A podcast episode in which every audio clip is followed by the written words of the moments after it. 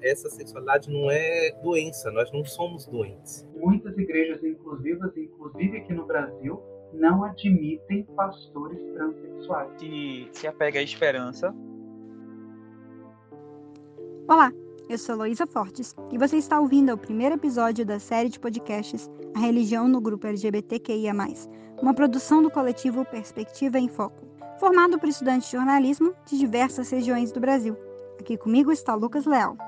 Oi, Elô. Bom, durante séculos, a religião sempre condenou e excluiu pessoas da comunidade LGBTQIA. Todos nós temos um caso para contar de algum conhecido por aí. Por isso, até para ter uma nova perspectiva, o primeiro tema que iremos abordar será o caso de pastores e igrejas inclusivas, que colocam a diversidade como uma característica divina. Exatamente. Essas igrejas inclusivas têm crescido bastante, principalmente com a sua atuação em redes sociais, que aumentou durante a pandemia. No Brasil, a primeira igreja inclusiva a ser criada foi a Acalanto, em 1998, há cerca de 20 anos. Nos Estados Unidos, porém, aconteceu em 1968, 30 anos antes disso. Entretanto, é até surpreendente ouvir falar delas, já que é frequente os ataques de ódio vindo de figuras religiosas públicas que incentivam a chamada cura gay, mesmo a Organização Mundial de Saúde não tendo configurado a homossexualidade como desordem mental. Esse tipo de atitude acaba incentivando fiéis de igrejas fundamentalistas a continuarem disseminando esse ódio, como se a sexualidade fosse uma questão de escolha. Para quebrar esse tabu e falar um pouco sobre suas igrejas e o acolhimento que ela traz à comunidade LGBTQIA, nós ouvimos três pastores e um diácono de quatro igrejas inclusivas diferentes.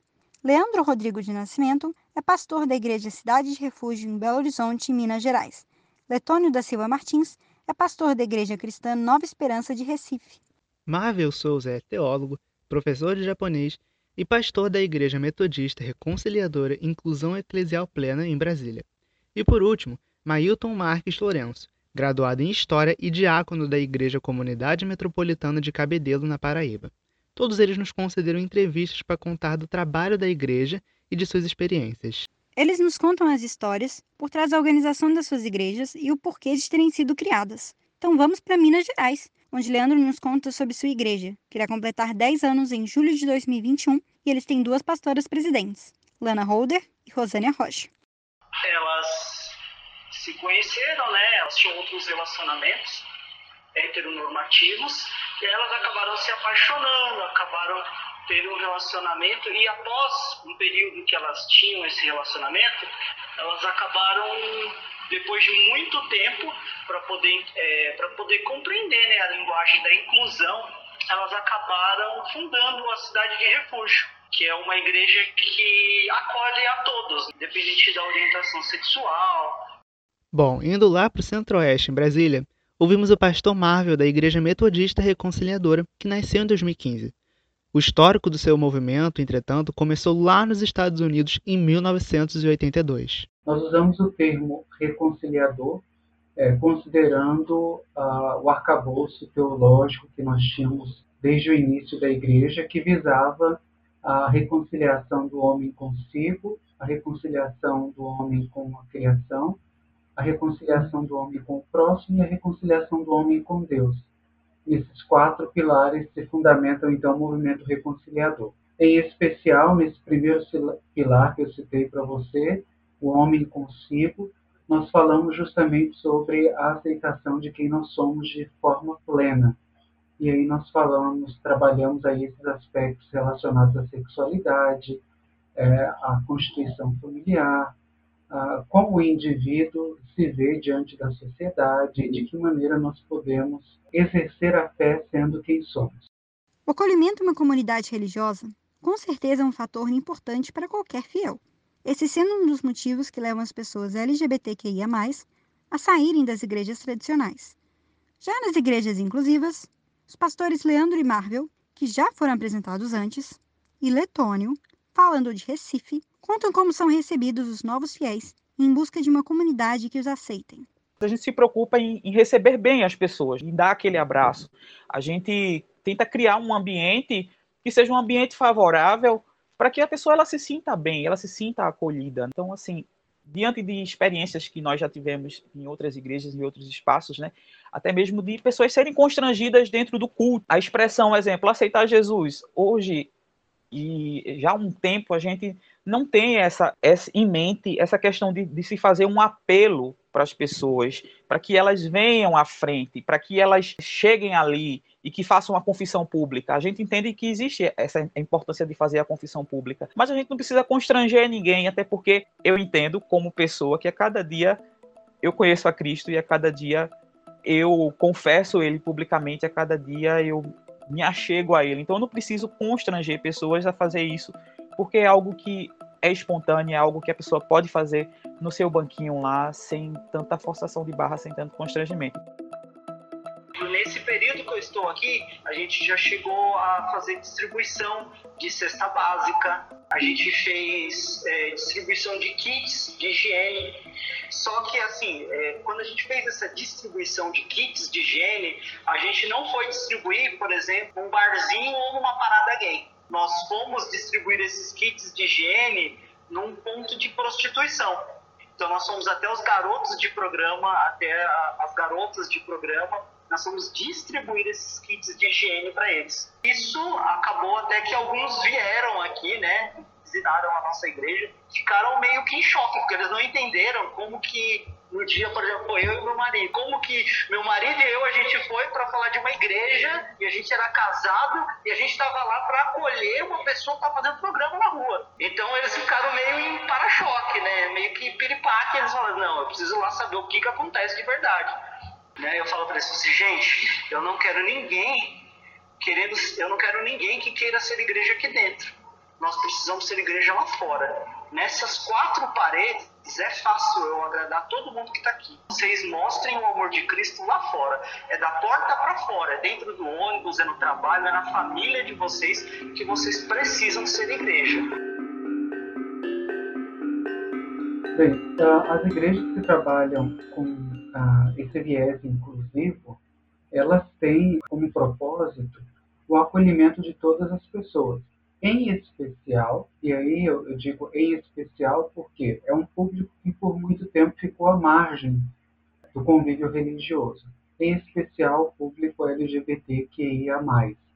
Então nós desenvolvemos um trabalho de serviços culticos, e seria na verdade que é, que é na verdade né, o, o culto da igreja, uma liturgia voltada para a aceitação dessas pessoas, o trabalho com os termos, né, de que maneira nós devemos nos dirigir, devemos nos conduzir com o tratamento em relação aos transexuais, aos homossexuais, às lésbicas, que tipo de pastorais nós podemos desenvolver para que essas pessoas se sintam acolhidas, como trabalhar a diversidade, trabalhar a questão da constituição familiar por meio da adoção, a, questão da consolidação dos relacionamentos, a realização de casamentos, inclusive casamentos religiosos com efeito civil, e mostrando tudo isso a partir de uma perspectiva bíblica, né? de que maneira a Bíblia é, trabalha com diversidade.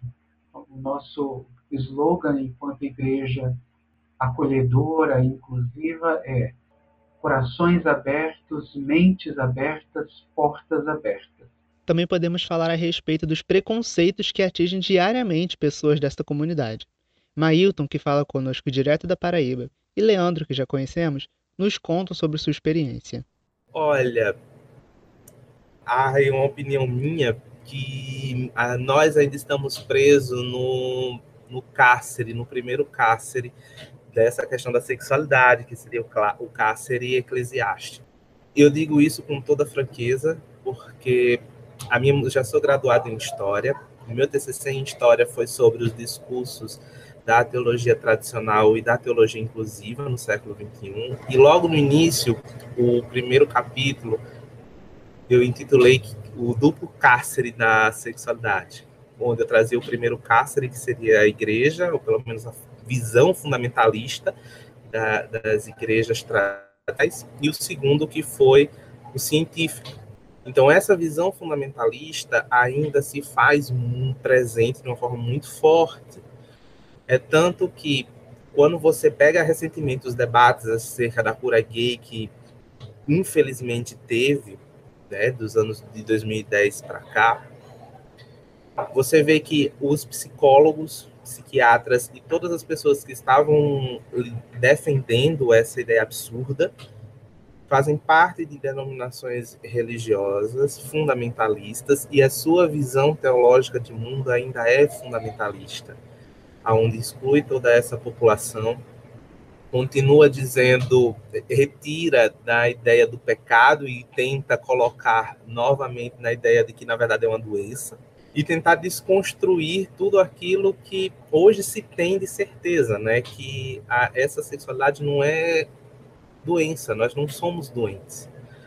É, ao contrário, nós temos desejos, esses desejos são naturais e que não existe nenhum distúrbio psicossocial, psicoemocional que, está envolto dessas questões desses desejos. Então, com certeza, eu ainda atribuo a questão do fundamentalismo religioso, que ainda é muito forte na nossa sociedade verdade, é pelo fato deles, deles não acreditarem né, nas, nas pessoas homossexuais, não, não acreditarem na prática homossexual. Então, muitas pessoas nos dias de hoje, né, principalmente das igrejas mais tradicionais, veem a pessoa homossexual, homoafetiva, como alguém promíscuo, como alguém ligado a coisas ruins. Então, é, muito até por conta da mídia, essas pessoas acabam levando, né, essa fama, infelizmente, de que todo homossexual precisa ser promíscuo, todo homossexual precisa ser né, drogado, precisa ser é ligado, por exemplo, a pornografia,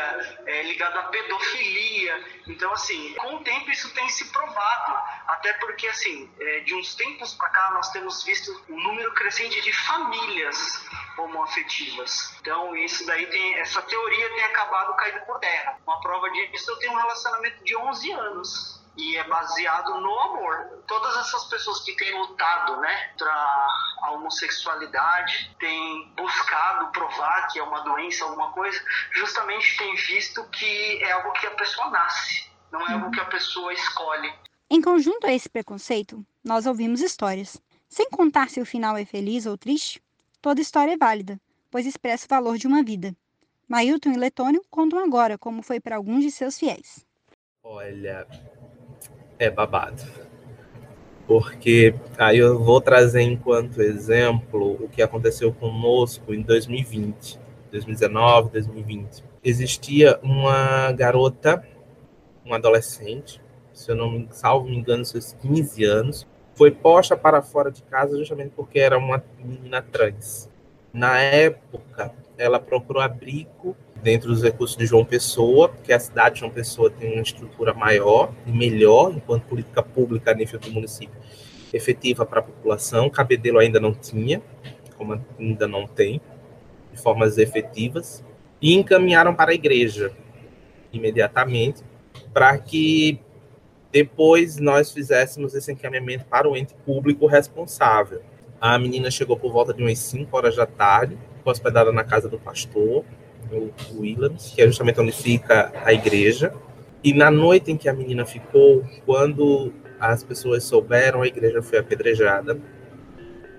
Teve o medidor de energia que foi completamente destruído, de energia, de água. Pegaram marretas e, e tentaram derrubar o um muro. E aí eu vou dizer com muita franqueza, a gente também sofre a, a, dentro da cidade de Cabedelo é, ainda é muito latente essa visão fundamentalista. Hoje, nos últimos anos, pelo menos de 2020, do ano passado para esse, já é menos. Porque quando esse fato aconteceu, ainda em 2019, um dos critérios que nós adotamos enquanto comunidade é fazer as nossas festas na rua, na rua de frente à igreja. E as pessoas começaram a perceber que, na verdade, era um grupo de pessoas que se reuniam. Não era simplesmente uma igreja gay ou uma igreja onde o pastor que tinha ainda aquela visão de que o pastor se deitava no altar e acabava tendo uma grande orgia. Então, foi desmistificando alguns mitos e alguns tabus que existiam, justamente porque a gente começou a ir fazer algumas das nossas celebrações, pelo menos as mais importantes, na rua. e existem várias fotos, isso na nossa página do, do Facebook. Mas apesar de tudo, o enfrentamento que a gente tem na sociedade ainda é muito forte. Pelo fato de acharem que nós ainda somos doentes, né? Aí entra também, eu volto a falar do fundamentalismo religioso, ainda é um grande mal, principalmente o mal que nós enfrentamos. Tem um casamento que eu celebrei e essas meninas a gente ainda mantém o um contato com elas. Elas estavam muito apreensivas no início em relação ao relacionamento.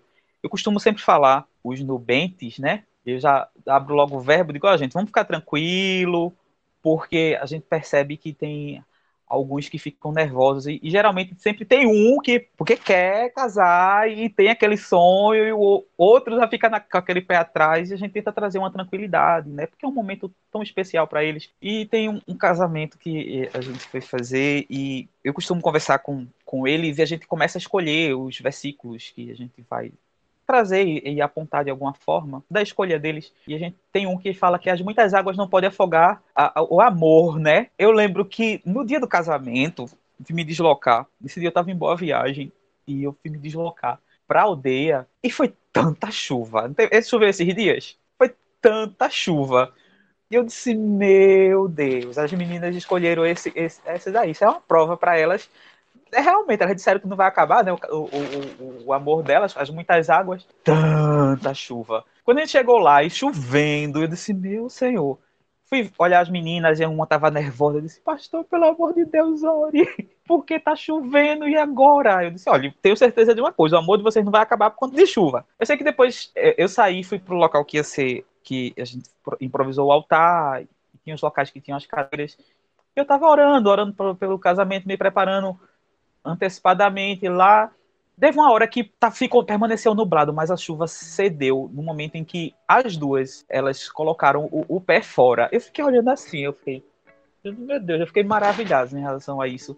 E todo mundo ficou assim emocionado, né? Ficou observando, dizendo, poxa, que coisa linda, a chuva parou na hora do casamento delas e também, foi até o final da festividade. Então, assim, eu fiquei muito emocionado em relação a isso, porque eu fico pensando, poxa, foi negado tantas vezes o, o direito né, ao, matrimônio, a relação abençoada em relação ao, ao, matrimônio, que é uma coisa que eu costumo conversar sempre com os nubentes, dizendo: olha, vocês já têm a bênção de Deus. A partir do momento que vocês decidiram ter uma vida a dois, a partir do momento em que vocês se respeitam, planejam, têm amor, dedicação um pelo outro, então você já tem a bênção de Deus. O que a gente vai fazer é uma mera formalização, né? É, é um momento especial que todo mundo vai, vai estar ali, as pessoas que, que gostam de vocês, que se relacionam com vocês, os seus familiares vão estar presentes diante de uma confirmação pública.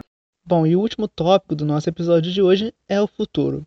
Mailton e Letônio nos contam os próximos passos de suas igrejas. A gente tem hoje um projeto inteiro de sair de Cabedelo, é tanto que temos tentado criar alguns grupos de implantação também em outras cidades, como Santa Rita, João Pessoa, vou resgatar a ICM João Pessoa e o encontra fechada hoje, fazer para Santa Rita e para a região metropolitana. E a todo momento conversar, fazer esse trabalho de, de sensibilização, entrar em contato população local, ouvi-la e atendê-la dentro nos é possível, né? Porque uma da visão da enquanto ICM que nós temos é que nós somos uma igreja militante, militante em prol da causa dos direitos humanos. E enquanto igreja militante, a gente nunca fica calado e silenciado frente a todas essas problemáticas, a esses sistemas estruturas, né, que tentam cotidianamente destruir a criação de Deus.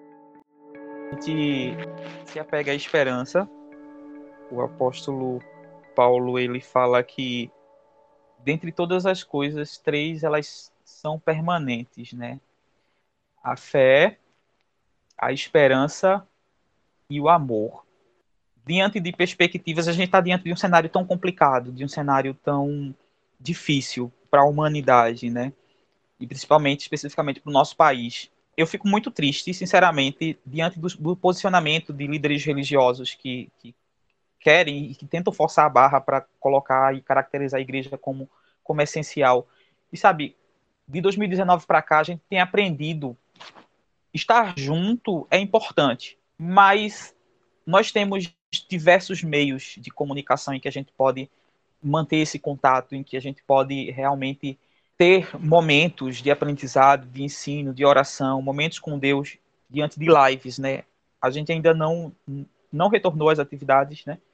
A gente tem se posicionado, a igreja como um todo, o corpo eclesiástico, para que as pessoas elas fiquem em casa, porque a gente entende que a gente está lidando com algo que a gente não conhece. Então, a gente pensa na saúde dos membros, a gente pensa na saúde dos familiares dos nossos membros também. Então, a gente está se restringindo. Então, a gente, eu penso no seguinte, como mensagem para o futuro, que independente da situação, a gente possa ter fé. E essa fé ela possa ser alimentada diariamente e ela possa ser estimulada, mesmo diante de cenário em que a gente observe e diga, não, poxa, não tem solução, mas por fé eu enxergo dias melhores, enxergo dias em que nós poderemos sair de casa, em que nós poderemos nos reunir presencialmente, sim, novamente, em dias em que nós sairemos dessa fase estaremos prontos para viver dias melhores. Penso na questão da esperança porque um povo sem esperança, né, uma igreja sem esperança, é, está perdido, né?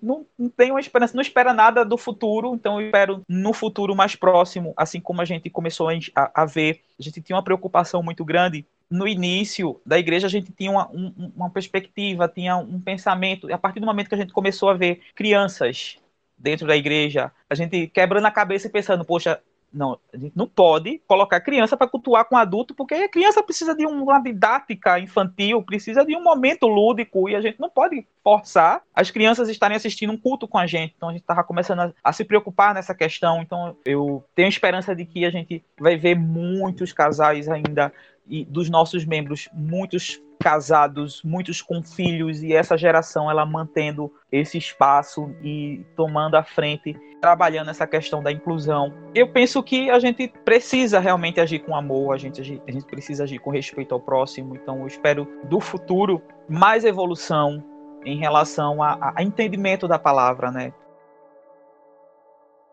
A gente vai ficando por aqui.